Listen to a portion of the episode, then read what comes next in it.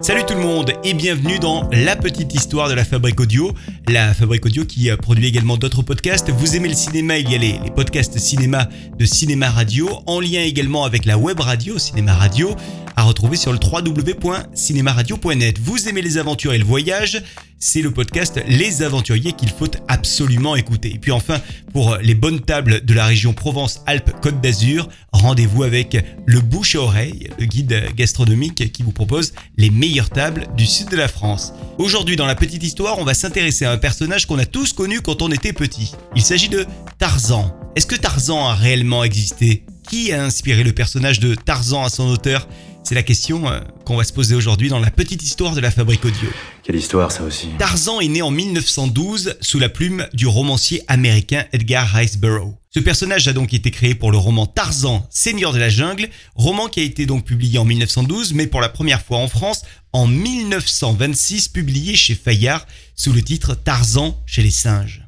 À sa sortie initiale en 1912, l'auteur de Tarzan a vraiment été victime du succès du roman et donc du coup il a écrit 26 romans et recueils de nouvelles sur ce même personnage tout au long de sa carrière. Tarzan a bien sûr de nombreux traits communs avec euh, d'autres personnages comme Mowgli du livre de la jungle paru en 1894, le personnage de Vendredi dans Robinson Crusoe ou bien encore euh, celui de Saturnin Farandoul qui avait été imaginé en 1879 par Albert Robida, auteur qui a écrit un roman de 800 pages intitulé Voyage très extraordinaire de Saturnin Farandoul qui raconte le naufrage d'un bateau à bord duquel se trouvait un certain Saturnin bébé de 4 mois dont le berceau va échouer sur une île peuplée de singes qui vont l'adopter. Saturnin Farandoul est donc 33 euh, ans avant Tarzan le premier personnage de roman à être élevé dans la jungle.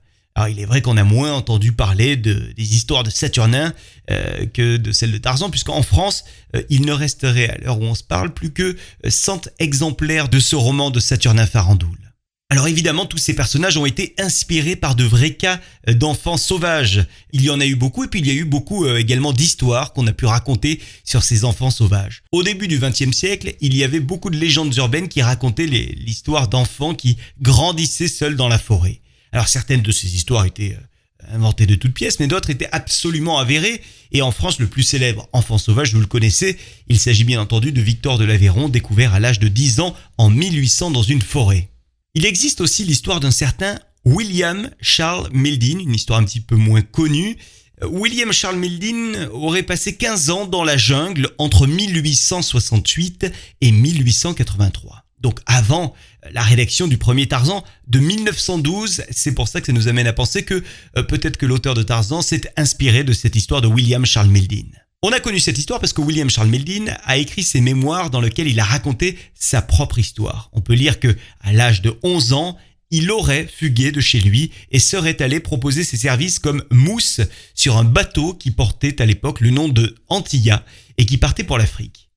Mais le navire aurait fait naufrage entre Pointe-Noire et Libreville, et William aurait été l'un des rescapés de l'accident.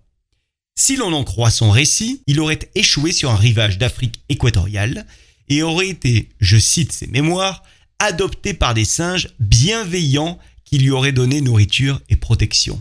Quelques années plus tard, ce même William Charles Mildin aurait rencontré des indigènes avec euh, lesquels il aurait vécu pour finalement se marier avec cinq femmes de la tribu et obtenir de ces femmes euh, quatre enfants. Si on continue à lire les mémoires de Milding, et si on croit Mildin, il aurait ensuite abandonné femmes et enfants pour tenter de regagner l'Angleterre. On n'a jamais su donc s'il s'agissait d'une histoire fabulée par son narrateur, ou alors s'il s'agissait de la réalité, mais il est possible qu'Edgar Rice Burroughs se soit inspiré de ce récit de William Charles Mildin pour donner corps à son Tarzan. Depuis l'histoire de William Charles Mildin, il y aurait eu de nouveaux cas de Tarzan dans le monde. Le dernier euh, fait connu euh, date de 2013, donc c'était il n'y a pas si longtemps que ça, euh, dans la jungle vietnamienne où ont été retrouvés un homme de 85 ans et son fils de 44 ans. Tous les deux avaient fui les bombardements américains en 1973 et ils auraient passé 40 ans dans la nature sans aucun contact avec le monde extérieur. Ovan Tan et son fils Ovan Lang ont en effet vécu dans la jungle de Kwangai sans jamais entrer en contact avec la civilisation moderne pendant 40 ans pour échapper à la mort de la guerre. Ce sont les autorités vietnamiennes qui les ont finalement retrouvés, il y a quelques années de cela, alors qu'ils vivaient dans une cabane qui était perchée dans un arbre. Pendant toutes ces années, ils se sont nourris exclusivement de produits de la chasse et de la cueillette, et ils ont construit leurs propres outils à l'aide de débris de bombes, outils avec lesquels ils allaient donc à la chasse et à la pêche. Quoi qu'il en soit, le cinéma a joué un grand rôle hein, pour donner vie au personnage de Tarzan à travers euh, de nombreux films et dessins animés. Et on se souviendra notamment du film de 1932 intitulé Tarzan l'homme singe qui a fabriqué un des premiers trucages sonores du cinéma pour le cri de Tarzan en mixant la voix de son acteur d'origine autrichienne chantant du yodel avec des cris d'animaux. Ça donnait ça.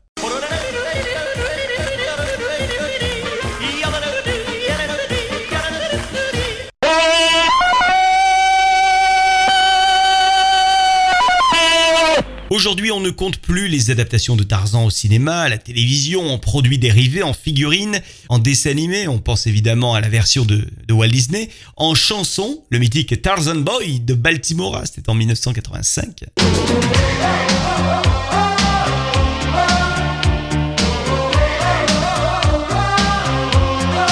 mais aussi en, film euh, coquin, en film porno, car Tarzan peut, semble-t-il, être source d'excitation pour certaines et certains. Voilà pour la petite histoire de Tarzan aujourd'hui. Si vous avez envie euh, qu'on décortique la petite histoire de notre personnage célèbre, n'hésitez pas à nous le faire savoir. Contact lafabriqueaudio.com, la fabrique avec un K.